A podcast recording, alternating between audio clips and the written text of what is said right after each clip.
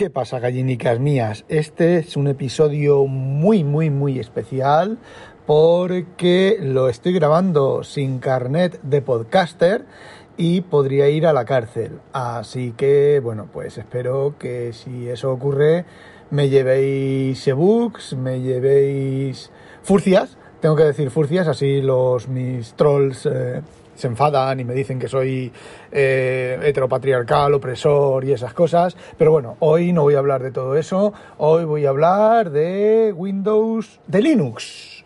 Hoy voy a hablar de Linux 11. bueno, a ver. Resulta que eh, Moisés Cabello, eh, nuestro escritor residente, me río por lo de nuestro escritor residente, los gordos residentes, los fundadores de WinTablet, que, bueno, pues un poco a modo de cachondeo, ¿vale? Porque, bueno, pues eso, por amor de cachondeo, vale, bueno. Pues eh, Moisés ha puesto un vídeo de YouTube de un tío que se titula, el vídeo se titula, se titula Linux Fanboy Reviews Windows 11. O sea, un Linux fanboy le hace una review a Windows 11. Y eh, partimos del punto de vista de que la mayoría de cosas que el chaval dice son total, absolutamente y completamente correctas. Es decir, las mismas quejas que tiene él, las tengo yo. Yo, de hecho, cosas que él alaba, yo, para mí, siguen siendo quejas. Bueno, lo chocante del tema es que muchas de las cosas que él eh, se queja de Windows son exactamente iguales para quejarse en Linux. O tienen similitud para quejarse en Linux. Entonces, la primera es que resulta un poco kafkiano porque, a ver, esto no es un podcast de, de, me cago en Linux, me cago en Windows, vaya puta mierda, no, no, esto es un podcast, eh, no sé, podríamos decir de, de, pensamiento profundo, de profundo pensamiento, eh, o sea, paja mental con enquistada. Bueno, entonces la cosa es cómo eh, lo curioso del tema es cómo un Linuxero se queja de cosas en Windows que ellos mismos también tienen en Linux y viceversa, ojo, porque yo ahora me voy a quejar de cosas en Linux que también están en Windows. Quizá la pequeña diferencia es que yo también me quejo de lo mismo en Windows. Entonces, mm, no sé, esto es como lo de la la paja en ojo ajeno y no ver la viga que tiene uno en el, en el propio. Y, bueno, lo que voy a hacer es, voy a poner el vídeo, no lo voy a poner para que lo escuchéis, voy a comentar lo que él dice y luego voy a poner yo mi equivalente queja eh, sobre, eh, sobre Linux. Y bueno, el chaval primero empieza con un warning, dice que esto es una opinión de un fanboy de Linux y que lo más seguro la opinión esté, ¿cómo se dice? Tergiversada, no, ¿cómo se dice? Puñetas objetiva, vamos, que no es objetiva, he puesto el vídeo y he escuchado la palabra que decía el chaval. Bueno, después de la introducción se casca pues casi cinco minutos con el sponsor. Eh, lo chulo es que este vídeo tiene los cortecitos en la, barra de progreso y puedes saltar al, al sitio adecuado y, y vamos, te saltas el sponsor que yo, para ser sincero, pues no tengo ganas ni tiempo de, lo que quiera que esté anunciando, que en este caso son portátiles portátiles no, cosas de Slimbook, ¿vale? Y hace pues ahí de lo que tienen, lo que llevan. De hecho, al final del vídeo también hay cosas sobre, sobre Slimbook. A ver, y no me estoy quejando, ¿vale? Simplemente estoy comentándolo y simplemente comento que me lo salto. Primero empieza eh, con la instalación de Windows, hablando sobre la instalación de Windows. Y comenta que ya debería, ya podían aprender eh, distribuciones de Linux a hacer un instalador como el de Windows en cuanto a bonito y en cuanto a la manera de presentar la información. También dice que es muy larga, también dice que hace muchísimas preguntas, pero que están muy bien explicadas. Y la verdad es que mi opinión es justo la contraria. Es decir, el instalador de Windows será muy bonito, muy chipi guay, todo lo que quieras, pero como un instalador de, de Linux que te hace dos preguntas y te instala la distro, ni vamos, ni punto de comparación. También comenta el tema de que Windows cuando vas a instalarlo te se come el boot. Si tienes eh, dual boot o lo que tengas de arranque dual, si no es otro Windows, se lo come y lo borra y dejar de tener acceso a tu Linux y tal. Y de eso se queja amargamente. Yo también me quejo amargamente porque no le cuesta nada, porque si Windows cuando hay otro Windows instalado y lo instalas al, al, lado, te hace un boot múltiple o te hacía un boot múltiple la última vez que, que, yo instalé un Windows al lado de otro, eh, pues lo tiene que hacer, debería hacerlo exactamente igual y entender, pues no sé, tampoco entender los 200 millones de sistemas de arranques que hay, pero yo que sé, entender GRU, ¿vale? Y hacer las cosas que tenga que hacer en Group, ahora que son amigos de Linux. Una de las cosas que se queja es de la telemetría. Dice que, bueno, pues que la, la telemetría en Windows la puedes desactivar, puedes desactivar muchísimas cosas, pero que al final sigue enviando telemetría y aquí justo yo coincido, a ver, tiene razón, pero yo estoy a favor de esa telemetría, porque es gracias a esa telemetría que Windows, pues poquito a poco va mejorando, porque Microsoft detecta todos los problemas y las historias gracias a la telemetría y los problemas más comunes, pues los soluciona antes gracias a esa telemetría. En Linux, si como no hay telemetría, o se supone que no hay telemetría, aunque Ubuntu creo que envía bastante telemetría igual, y ha habido historias con Ubuntu enviando demasiada telemetría, y en este caso es demasiada. No que envíe mucha eh, telemetría de muchas cosas y de tal, no, no, que envíe demasiada telemetría personalizada. Em, en Windows, hasta donde se sabe y hasta donde se ha investigado, la telemetría es completamente anónima. Bueno, pues a mí me gustaría que los programadores de Linux recibieran telemetría de sus aplicaciones para que vieran y pudieran arreglarlas, cosas que pasan, pasan una vez, y le, me pasan una vez a mí, le pasan otra vez a la señora María, le pasan otra vez al tío Pepe y le pasan otra vez a la drag queen y... y bueno, reciba telemetría de cinco fallos en el mismo momento y en el mismo sitio y el mismo tipo de crash, a lo mejor es que el programa tiene un bug. Y bueno, ya lo he dicho antes, sí, Windows hace demasiadas preguntas, Windows tarda demasiado a, a instalarse y sí, Windows se reinicia varias veces que no sé por qué necesita reiniciarse varias veces, ¿vale? Porque eh, es que, mm, a ver, no lo sé, a lo mejor es para asegurarse de que arranca, porque en Linux muchas veces a mí me ha pasado, y sé que le ha pasado a otra gente, que se instala el Linux sin un solo arranque, sin un solo reinicio, y cuando tira a arrancar mm, ha fallado el grupo ha fallado cualquier cosa, y cucú, cucú, cucú. Te toca, bueno, pues instalarlo a mano, o volverlo a instalar, o, o lo que sea. Con Windows eso normalmente no suele pasar, no es habitual. Ya me diréis, no, no, en Linux tampoco es habitual. Bueno, pues si yo he instalado en mi vida 500 Windows y he instalado en mi vida 500 Linux, sí, 500 Linux, de esos 500 Linux, 300 Linux me ha fallado y en Windows me han fallado pues a lo mejor 10, ¿vale? Venga, seguimos. También se queja que el proceso de instalación, si no está activo, no tiene conexión a Internet, pues eh, se produce diferente y tienes que hacer algunos trucos para poder instalar porque exige, en cierta medida exige, la instalación online.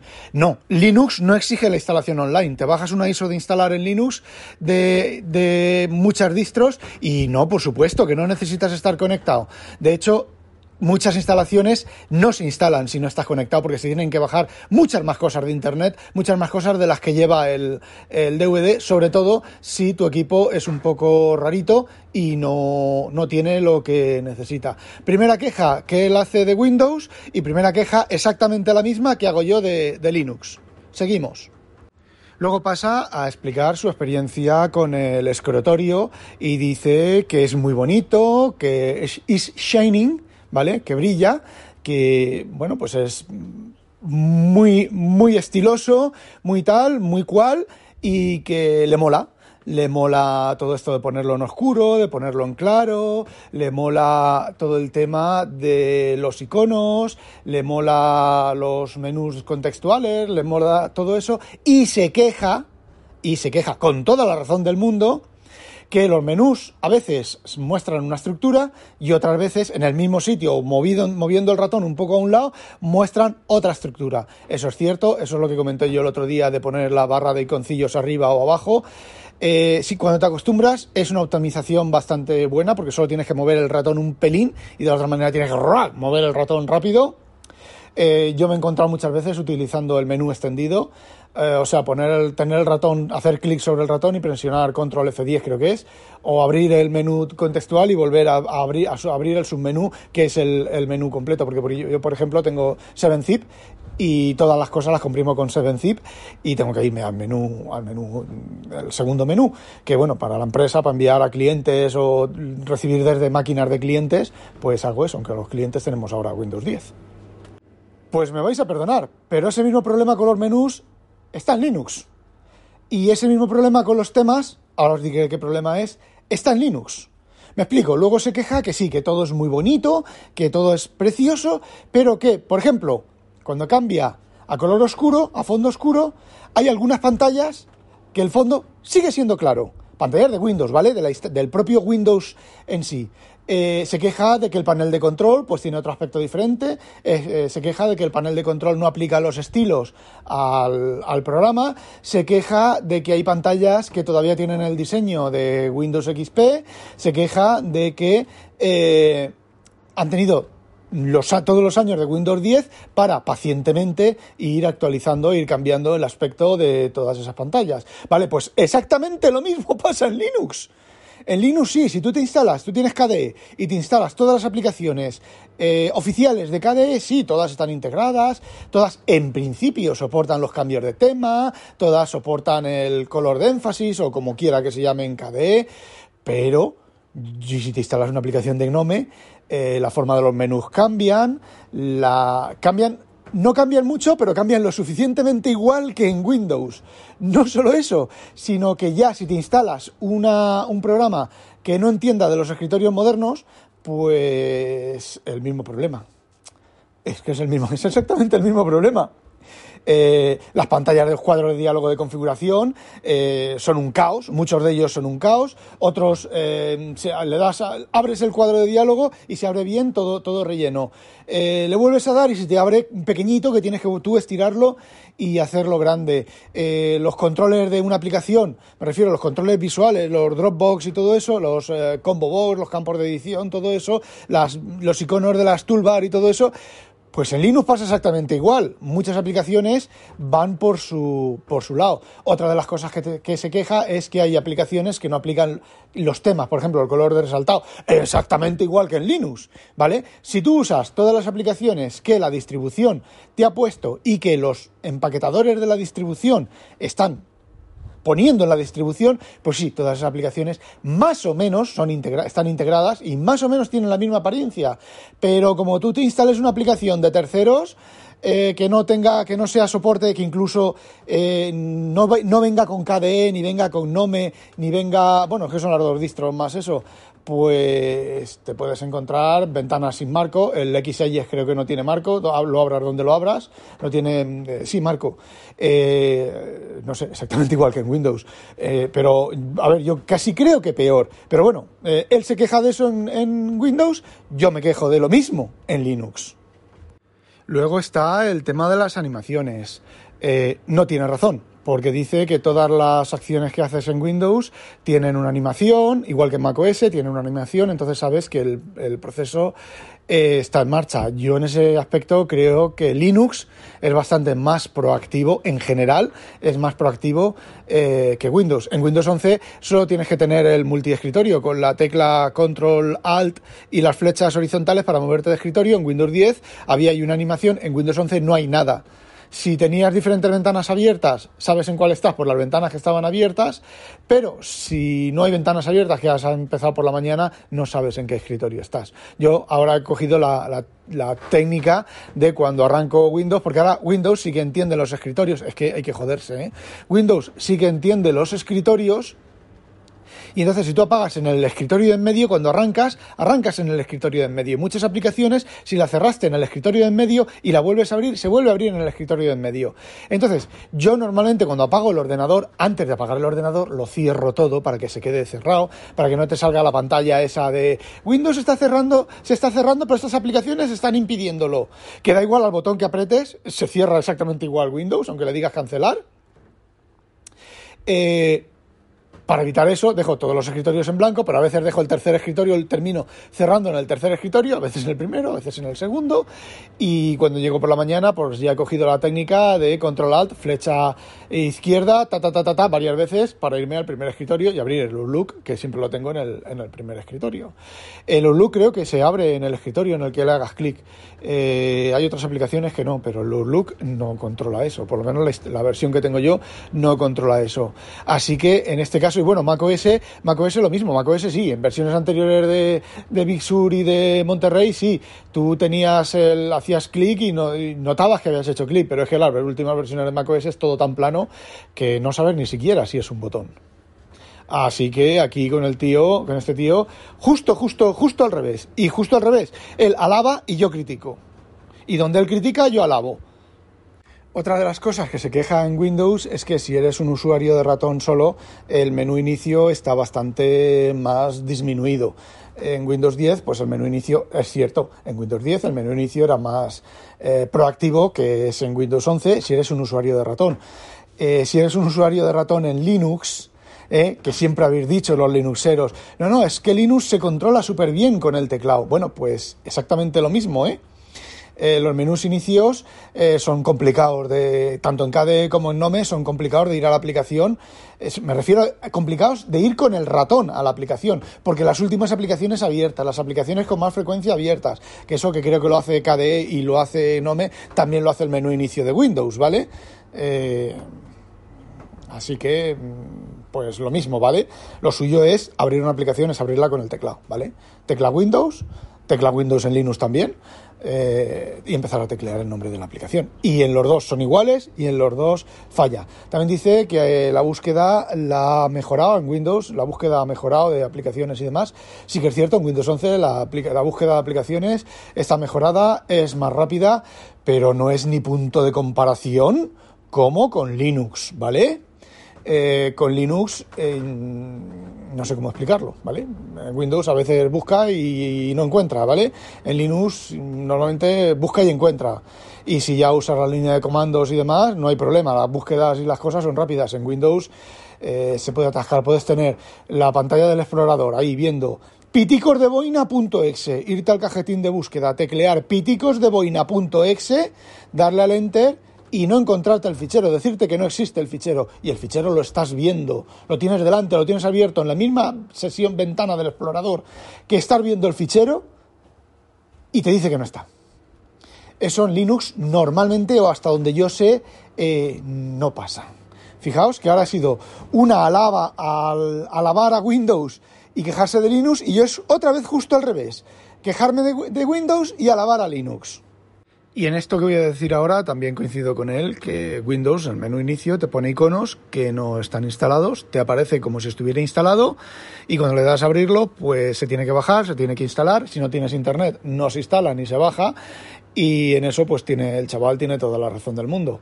Si los pones, los instalas y si no los pones y si no los instalas eh, no los pongas. Eso bueno pues técnicas comerciales de típicas de toda la mierda y morralla que pone Microsoft que recibe dinero de las empresas. Eh, vale aceptamos un pulpo como animal de compañía. Al tío este le mola la nueva área de notificación eh, la barrita esa que se hable, que se abre, se abre a la derecha con las notificaciones y el calendario y todo eso, y dice que le gusta mucho, pero que no está actualizado a la interfaz moderna con los iconos y demás. Aquí los iconos casi no son culpa de Microsoft, son culpa de la aplicación, que posiblemente no los lleve, y no me he fijado si las aplicaciones nativas de Microsoft han actualizado los iconos, por ejemplo OneDrive y demás, eh, o no.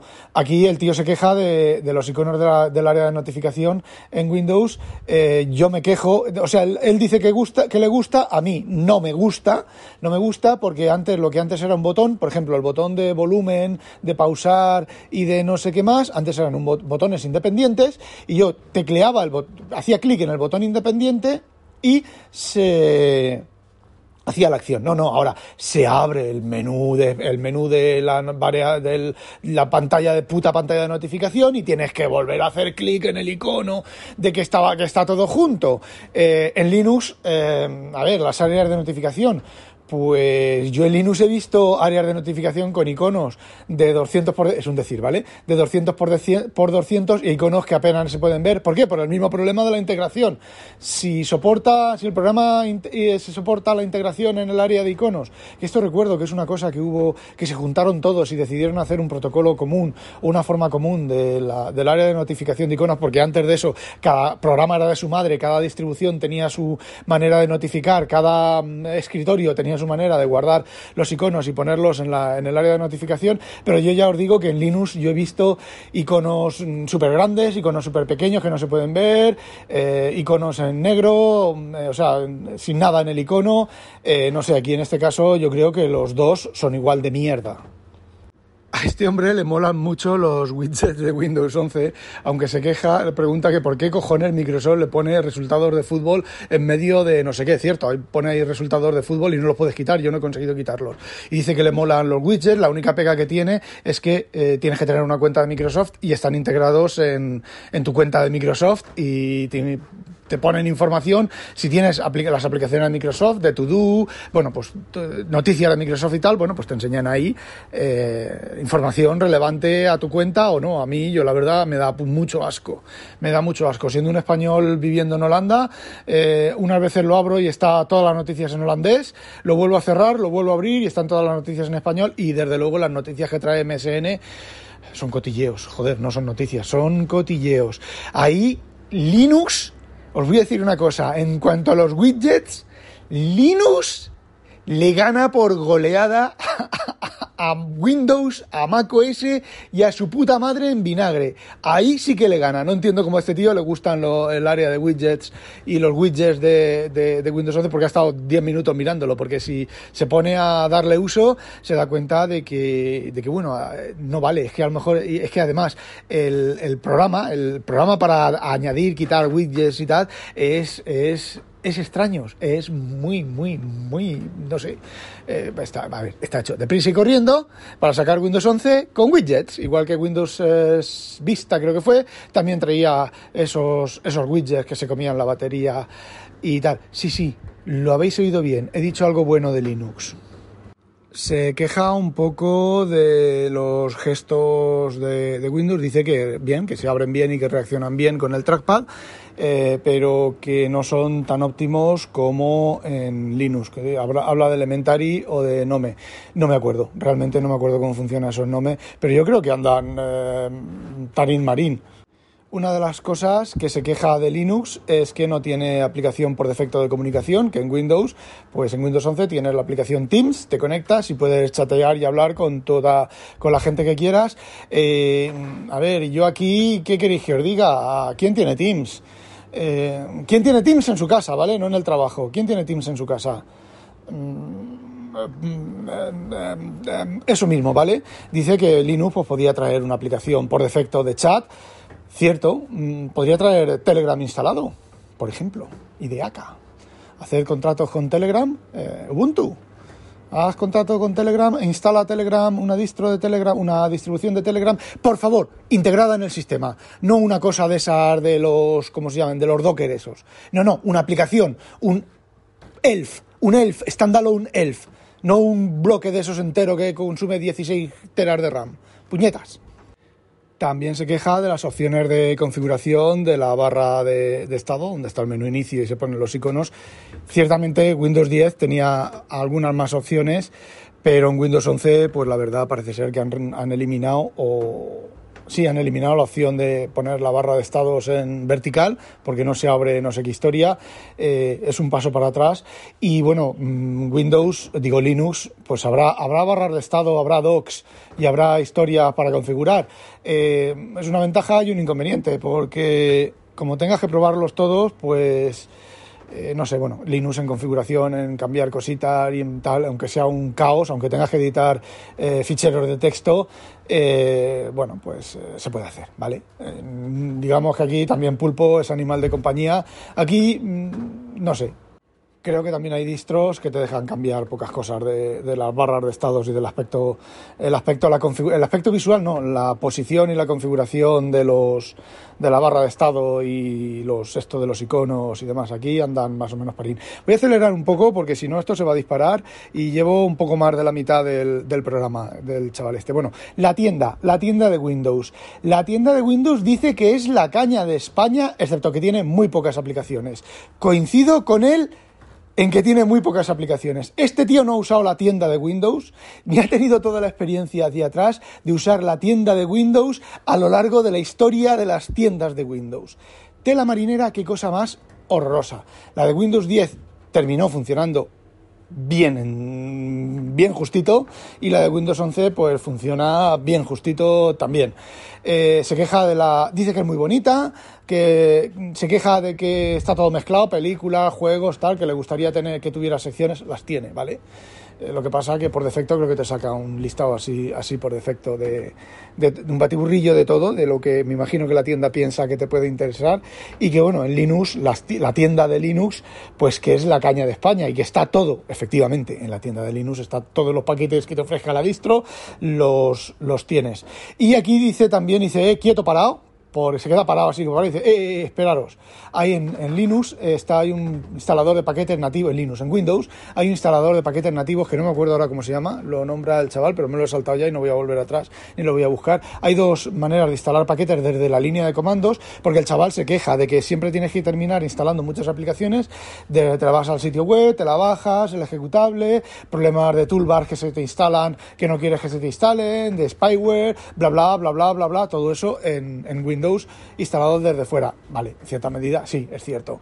Pero que entonces hay línea de comandos y aquí una cosa dice el chaval que a mí me mola, que dice, eh, quieto parado, que sí, que eso lo haces tú y lo hago yo, pero la señora María, el tío Pepe o Ledrag, Ledreg Queen, Ledreg Queen, no va a ponerse una línea de comandos, tampoco en Linux, porque una de las grandes pegas de Linux es eso, muchas cosas las tienes que hacer por línea de comandos.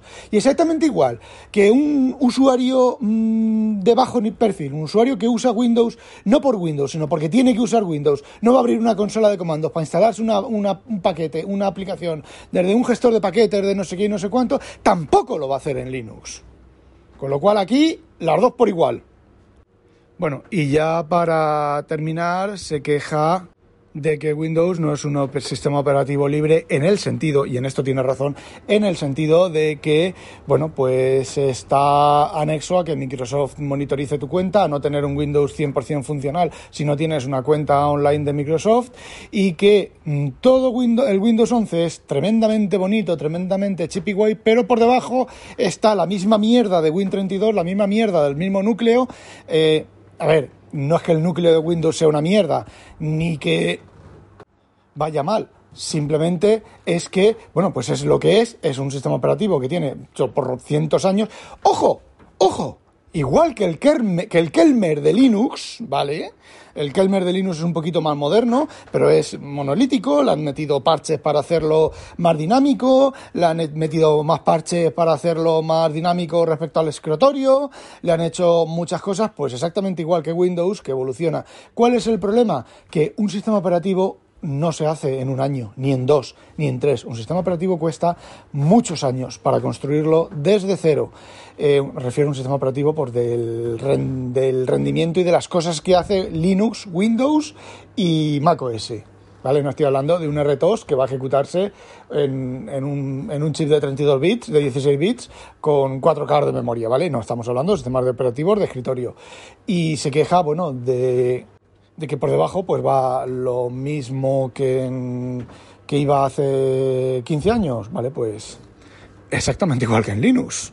Han evolucionado los escritorios. Yo os podía, eh, os, recomiendo, no, recuerdo el episodio de WinTablet de, de, de, este de hoy, de esta semana, no, sino de la quincena anterior, en, sobre Linux, en cuanto que hicimos, eh, pusimos un enlace de una, de un, ahí, de un tuitero que, joder, ¿Veis? Estas son las cosas de no llevar guion y no anotarte lo que vas a decir, exactamente lo que vas a decir antes de ponerte a hablar. Me ha tocado pausar, mirar en Twitter porque no me acordaba. Diario de un picateclas explicando la magnífica, grandiosa y super chippy guay arquitectura del entorno gráfico en Windows y todas las mejoras, entre comillas, actualizaciones, parches, remiendos y mierdas que le han añadido al sistema para modernizar exactamente igual que en Windows, exactamente igual que en, que en Linux.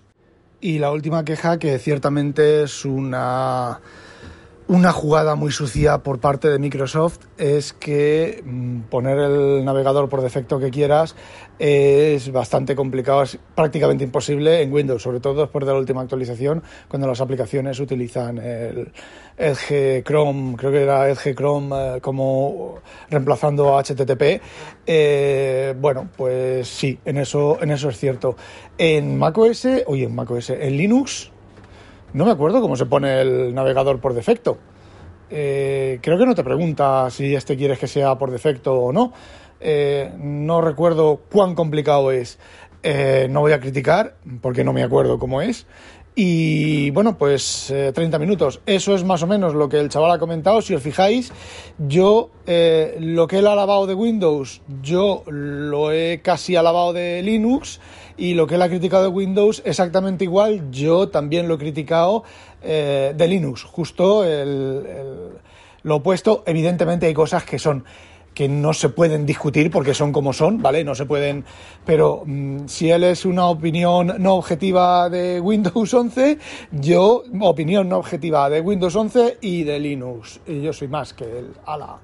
Que, que bueno, que ya está, que simplemente que este podcast está patrocinado por Perrete Traumitas, que fue quien me ha dicho hace un rato que haga un podcast sobre el tweet que he puesto sobre el tío este del vídeo y está patrocinado porque si voy a la cárcel por no tener carnet de podcaster y he hecho este podcast. Bueno, no es podcast porque me he atascado, me he perdido lo que estaba hablando y he balbuceado, he tenido problemas de dicción y pronunciación en otro orden de cosas, por citar a, ya no me acuerdo a quién es, sí, bueno, a Tejedor o al Mancuentro, no sé, a uno de los dos, eh, me ha prometido que sí, que me lleva ebooks y furcias a la cárcel.